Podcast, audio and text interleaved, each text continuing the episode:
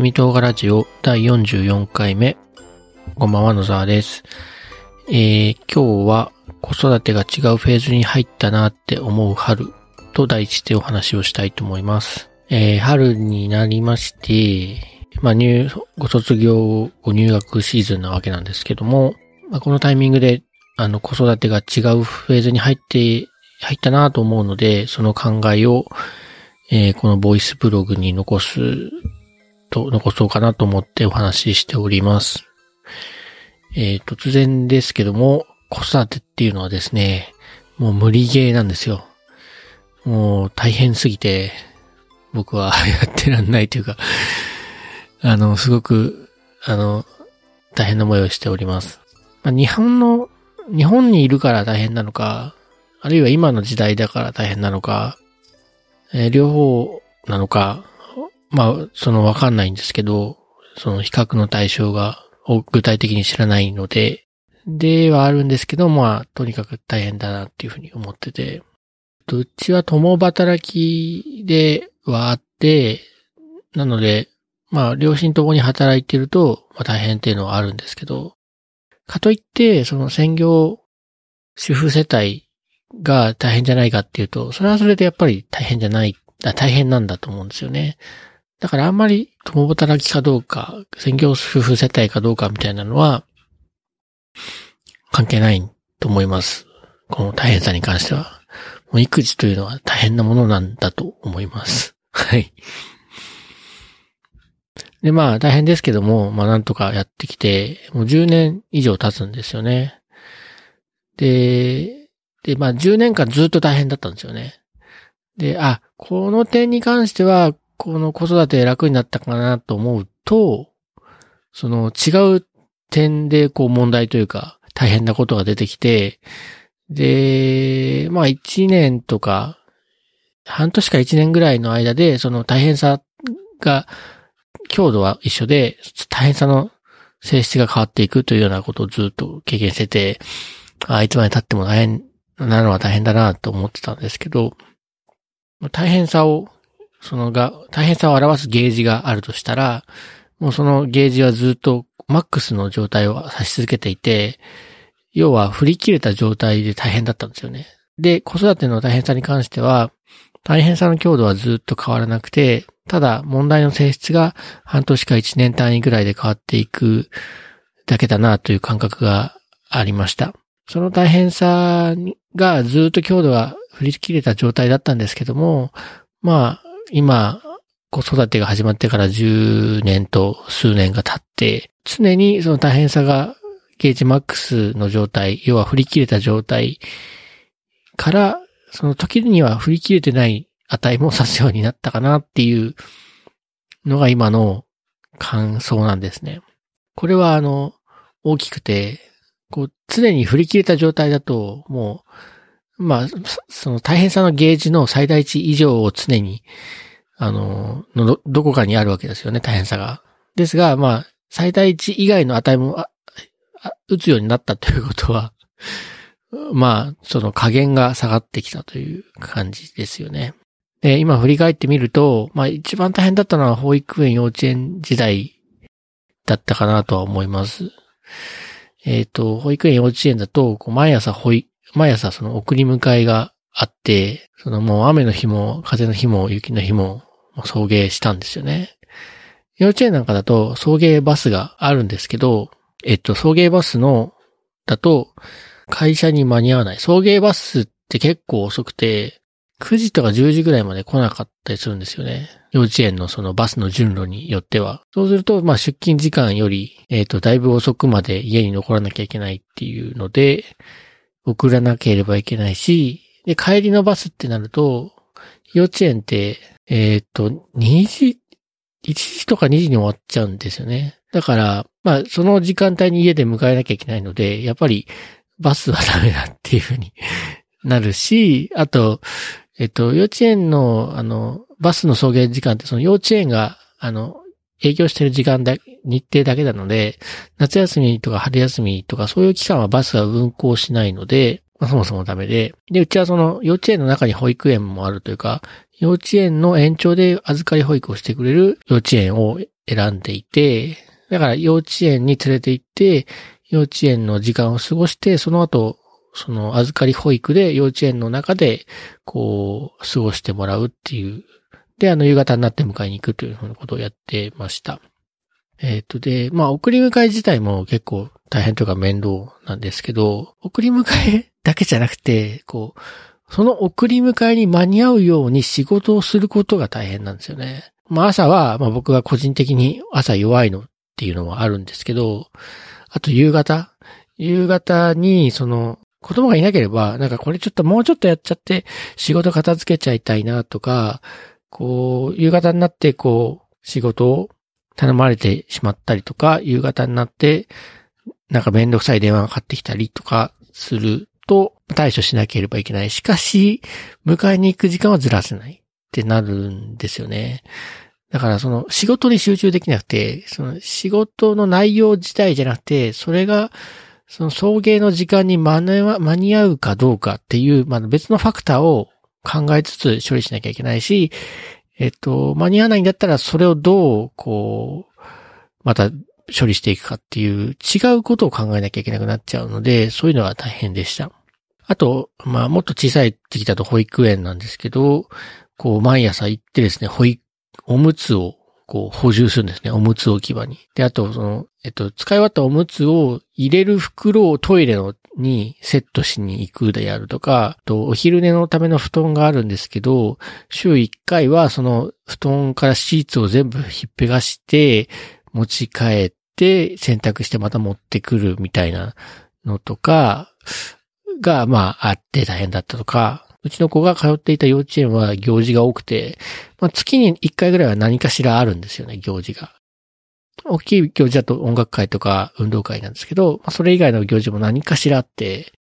で、こう、親がこう出向いていって、こう、何かするというようなことも多くて、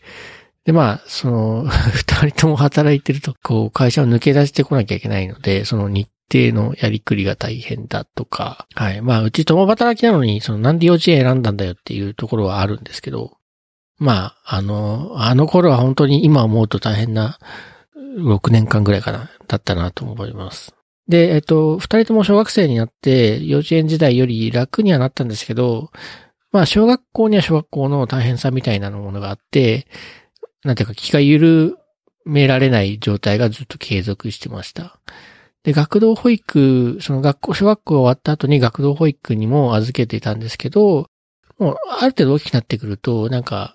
そういう場が嫌になるっていうのも一つあるし、まあちょっと、その小学校の学童がうちの子には馴染まなかったっていうのもあって、結局まあそんなに長いことは預けられなかったというか、やめてしまったんですよね。あと、まあ小学校も幼稚園と同じく夏休み、冬休み、春休みがあるわけなんですけど、幼稚園時代はなんかそれでも休みの日も預かり保育があったんですよね。ところが、小学校になると、ないんですよ、一切。学童に行ってても一切ない。その、そういう預かりみたいなものが。なので、こう、家にいるわけなんですけど、えっ、ー、と、そういう長期の休みの期間は、相当大変、なんか、それはそれ辛かったんですよね。えっ、ー、と、何が辛いかというと、ご飯の支度が大変なんですよね。あの、お昼を食べさせなきゃいけないわけなんですけど、大人だけ、自分だけだったら、まあ、もう毎日牛丼でもいいかもしんないし、毎日、なんですかね、立ち食いそばでもいいかもしんない。外です適当に済ませることができるんですけど、子供もってなってくると、子供に毎日牛丼食わせんのかなみたいな。子供に毎日ラーメン食べさせるかな っていうのがやっぱあるので、あと、まあ、お財布的なね、経済的な問題もあるので、やっぱ何かしら作らないといけないわけですよね。それが大変でしたね。まあ、まだしばらくそういう大変さは続くんですけど、まあ結局、しょっちゅううどんばっか食ってたりして、その栄養面的には そんなに、あの、いいものではなかったと思うんですけど、でも毎日子供に吉野家食わせるよりは、うどんの方がマシかな、みたいな。そう、なんか、基準がありまして。はい。で、まあ、あの、この春で、まあ、そう、ステージがこう、ぐっと動くんですけど、我が家は。ただ、その、小学生の子供がいなくなるわけではないですね。で、まあ、そういう意味では、あの、苦労がなくなるわけではないんですけど、あの、でも、低学年の子の小学生でもないので、まあ、だいぶ自立できているし、で、あと、自分たち親側のですね、経験値も溜まってきているので、まあ、こう、長期休みの時のお昼ご飯問題であるとか、ああと、まあ、学校の行事や学校で要求されることが、まあ、何年も小学校に子供が通ってるので分かってきてるんで、対処法が分かってきていると。あとですね、まあ大きくな、子供が大きくなったことで、その子供を、その、ちょっとほっといても、一人に在宅させても、まあ心配にならなくなってきたというのもありますね。まあ、あの、ちっちゃいと、やっぱ子供だけで家に置いていくっていうのはちょっとできないので、そうすると、なんとか、その、僕と妻で、えっ、と、やりくりして、どっちかが家にいるようにするっていうふうなことをしなくてはいけなかったわけなんですけど、まあ、ある程度大きいと、まあ、数時間ぐらい、買い物に行くぐらいの時間とか、だったら、あの、子供だけで過ごさせても、そんなに心配ではないですし、あと子供自身に鍵を持たせて、たりで、あの、できるようになってきているので、まあ、習い事とか行って、勝手に行って勝手に帰ってくるっていうのができるようになったので、そういう面でも手間が減ってきたかなと思います。えー、本当昔はもうおむつをどうするおむつ、そのトイレどうするとか、あの、漏らしたパンツ洗う、洗うとか、あと、まあ、食事の時、あの、食事用のエプロンをするんですよね。プラスチック製のやつであったりとか、あと布製のやつだったりするんですけど、まあ、そういうやつをするとか、あと、まあ、外食行ったとしても、お子様セットみたいなのを頼んだりとか、あと、子供を車に乗せるときは、チャイルドシートというのに乗せないといけなくて、で、それをこう、子供の人数分車に乗っけとかないといけない。で、子供が乗ってなくてもそれが乗ってるから、なんか邪魔だみたいな のもあるし、およそ大人が相手だったら、まず、あの、出会わない問題がいっぱいあるんですよね、子供ちっちゃいと。問題って言っちゃあれあれですけど、その手間がね。でもなんか気づいたら、そのそういう子供特有の、幼い子供特有の手間がなくなっってきているなというふうに思って、あ、なんか、だいぶ変わってきたな、子育てっていうふうなことを今思っているんですよね。とにかくですね、まあ、そんなわけで、ちょっと楽になった気がするなっていう感覚がありまして、それがこう、こうこれまでの大変さを、があるので、噛めば、噛めば噛むほど味が出るスルメのようにですね、こう、感慨深く、こう、返す返す、ああ、なんか、よかったな、よくに、楽になってきたな、昔は大変だったなっていうことをしみじみ、あの、思うので、それでこんな風に、ポッドキャストで語ってみたりしております。この違いは何、何なんだろうと、こう、一言で言うと何なんだろうっていう風に思ってて、言語化できないでいたんですけど、今日思いついたのが、生き物としての子育ては一区切りついたということなのではないかなということです。えっ、ー、と、もちろんまだまだうちは子供の子育てはあの、これからも続いていくんですけども、生物、生き物としては、それなりに自立した存在にもなっていて、で、こっから先の子育ては、あの、人間として自立していく。人間の中で生きていく、社会の中で生きていく、自立していくということにフォーカスするフェーズに入ったということじゃないかなと、こう思いまして。まあ確かにそうなのかもしれない。そうなると、まあ、割と大人が持ってるスキルセットとかで対応できたりするわけなんですよね。なんか違う生き物を世話するみたいなスキルセットと、会社に入ってきた新しい新人を育てるみたいなスキルセットってだいぶ違うと思うんですけど、これからその、そういう新人を育てるみたいなスキルセットとか、その、なんですか、フェーズに入ってきてるのかなと思っています。まあ、今までは、その、まあ、だから違う生き物 子供っていう違う生き物を、として扱ってきたんですけど、まあ、これから小さいけれども大人という扱い方をもうできるわけもないという感じですね。はい。まあ本当はね、こう似たような子育て世代の方々とこういう話題を魚に一杯やりたいぐらいなんかこうしみじみとこう込み上げてくるなんかがあるんですけども、なかなかそういう相手もいないので、えー、今回こうやって一人語りをすることで、この気持ちを供養してしたいと思います。はい。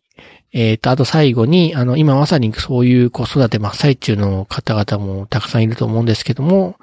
かけながらエールを送りたいと思います。えー、それでは、それではなんか、オチがないような感じですけども、子育てが違うフェーズに入ったなって思う春。ということで、第44回七味唐辛子を、えー、お話しさせていただきました。また次回聞いてください。ありがとうございました。